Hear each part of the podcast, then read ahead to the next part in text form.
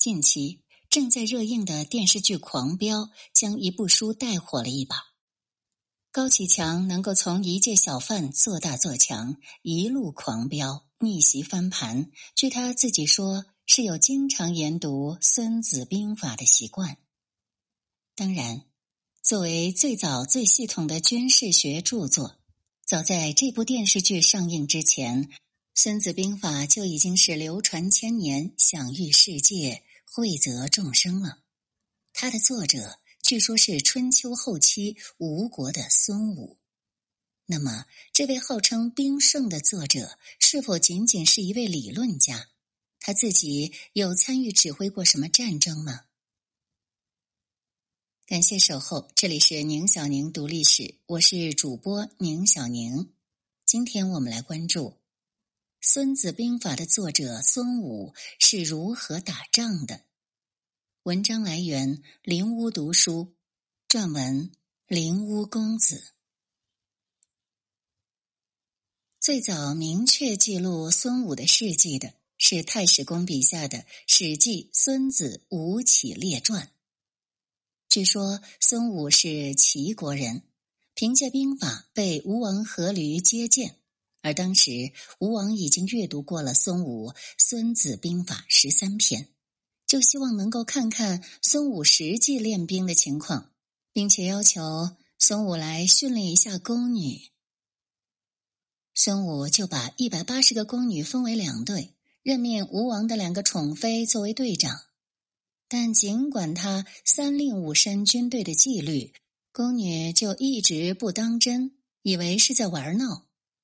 孙武就下令斩杀那两名队长。吴王在旁边一看，玩大了，赶紧派人前来阻拦。但没想到，孙武义正言辞的说道：“臣既已受命为将，将在军，军命有所不受。”就这样，孙武坚定的处死了两名队长。继续任命了另外两名，这下子宫女们都战战兢兢的，谁都不敢开玩笑了。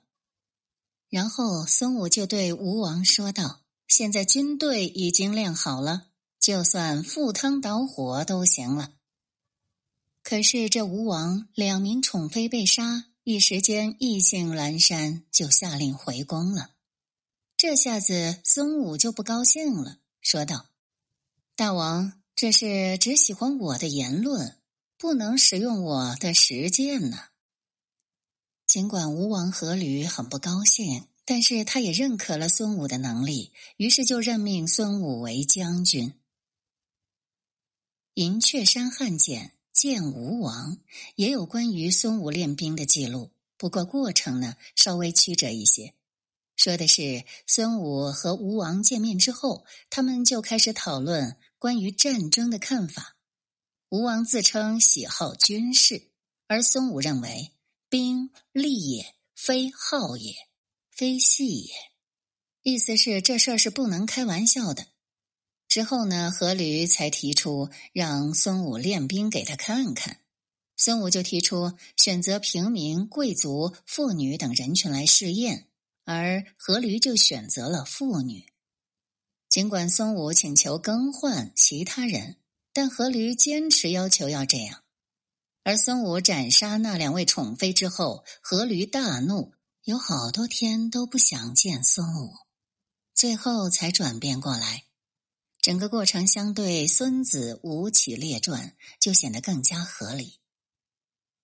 孙武首先就提醒吴王：“兵利也，非好也，非细也。”与《孙子兵法》开篇第一句“兵者，国之大事，死生之地，存亡之道，不可不察也”含义是类似的，说的是军事关系国家生死存亡，这是大事，绝不能不谨慎对待，更不能如同儿戏一般。孙武在斩杀两位宠妃之前，声称“将在军，军命有所不受”。类似《孙子兵法》记录的“城有所不攻，地有所不争，军命有所不受”，说的是将领在外面打仗，应当有自己的决策权，可以不完全接受军命，因此将领比君王此时更懂军情，所以应当有这项权利。当时最强盛的国家是南方的楚国和北方的晋国，这两个国家经常互相争夺霸主。后来晋国看中了东南的吴国，通过人才和技术输送，把吴国扶植起来对抗楚国。之后，吴楚两国屡有作战。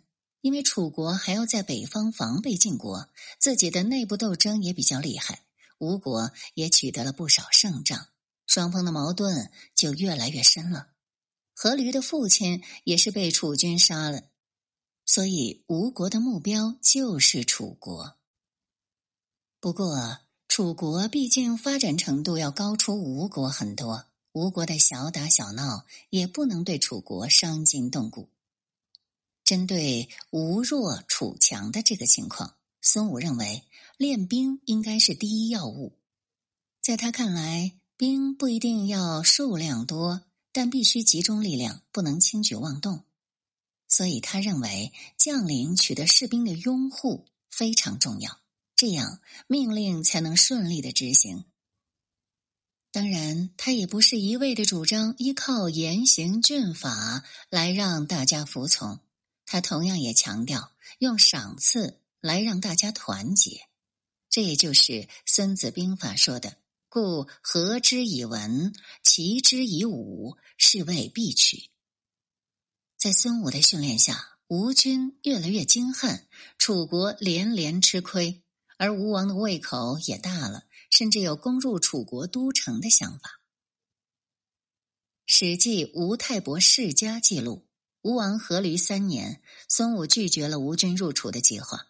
他的理由是“民劳未可待之”，意思是民众现在比较疲倦，应该等待时机。孙武很清楚一点：吴军对楚连连胜利，毕竟只是边境进行的小战斗，不需要投入太多的人力、财力、物力。但即便这样，连年的战争也让民众非常疲乏了。至于要深入楚国腹地，那就是巨大的消耗战。如果是一支十万人的军队，至少日费千金。这就是《孙子兵法》说的：“内外之费，宾客之用，交期之财，车甲之奉，日费千金。”吴王阖闾九年，孙武的机会终于来了。原来三年前，楚国的盟友唐、蔡二国国君呢朝见楚王。楚国掌权的是令尹囊瓦，令尹其实就是相当于宰相。囊瓦看中了唐公的名马和蔡侯的玉佩裘衣，就向两人索取。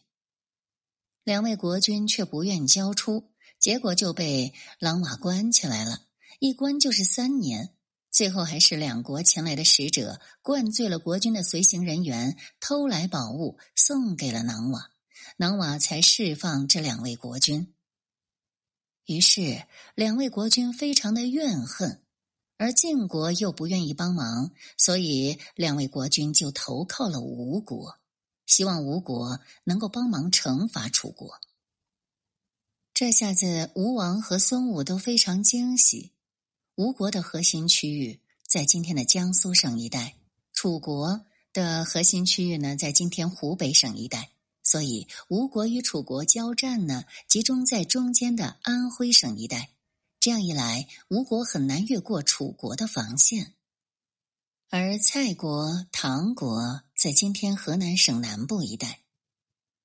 所以在两国的向导指引之下，吴军乘坐小船，沿着淮河西进，到达河南、湖北交界的大别山、桐柏山一带，迅速弃船进入楚国的核心区域。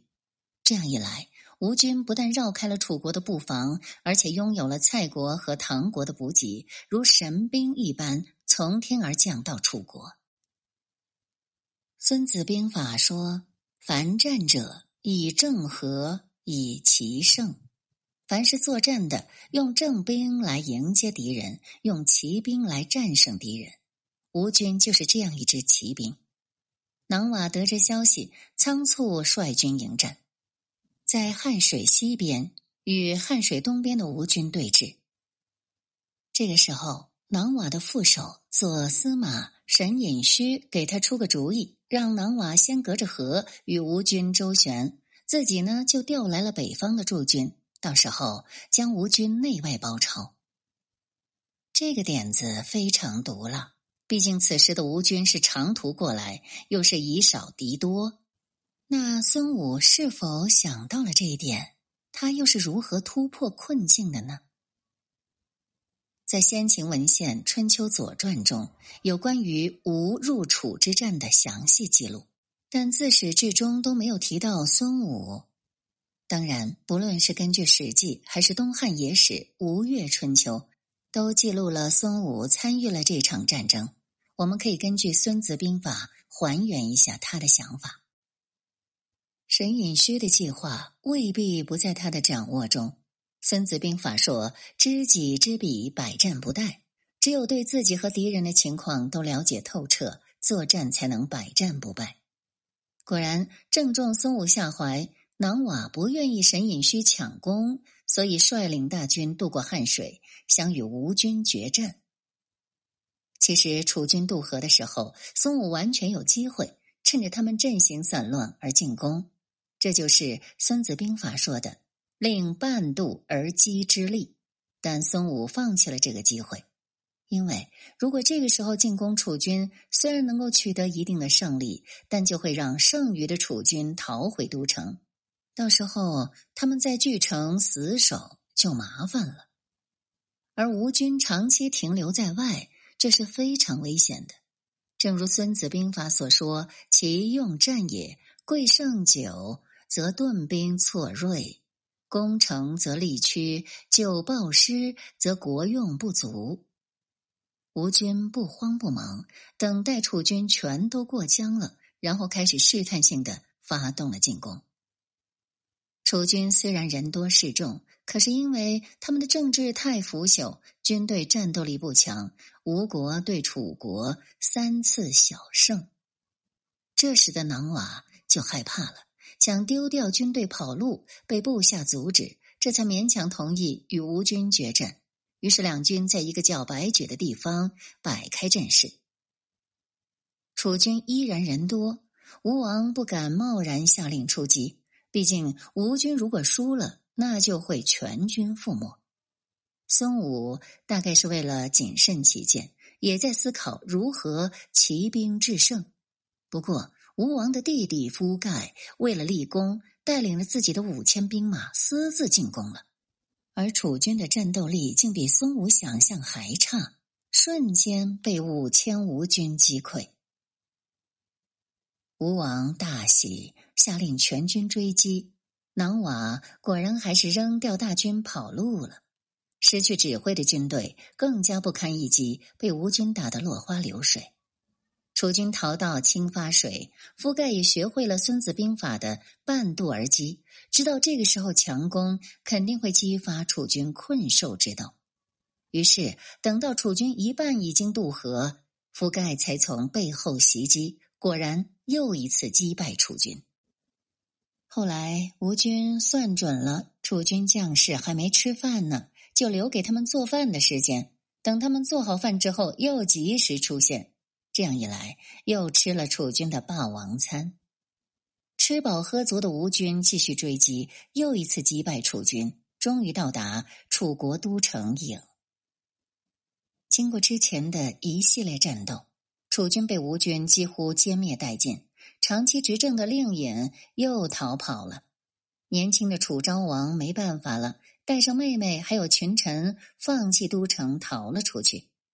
吴军就这样兵不血刃占领了强盛一时的楚国都城。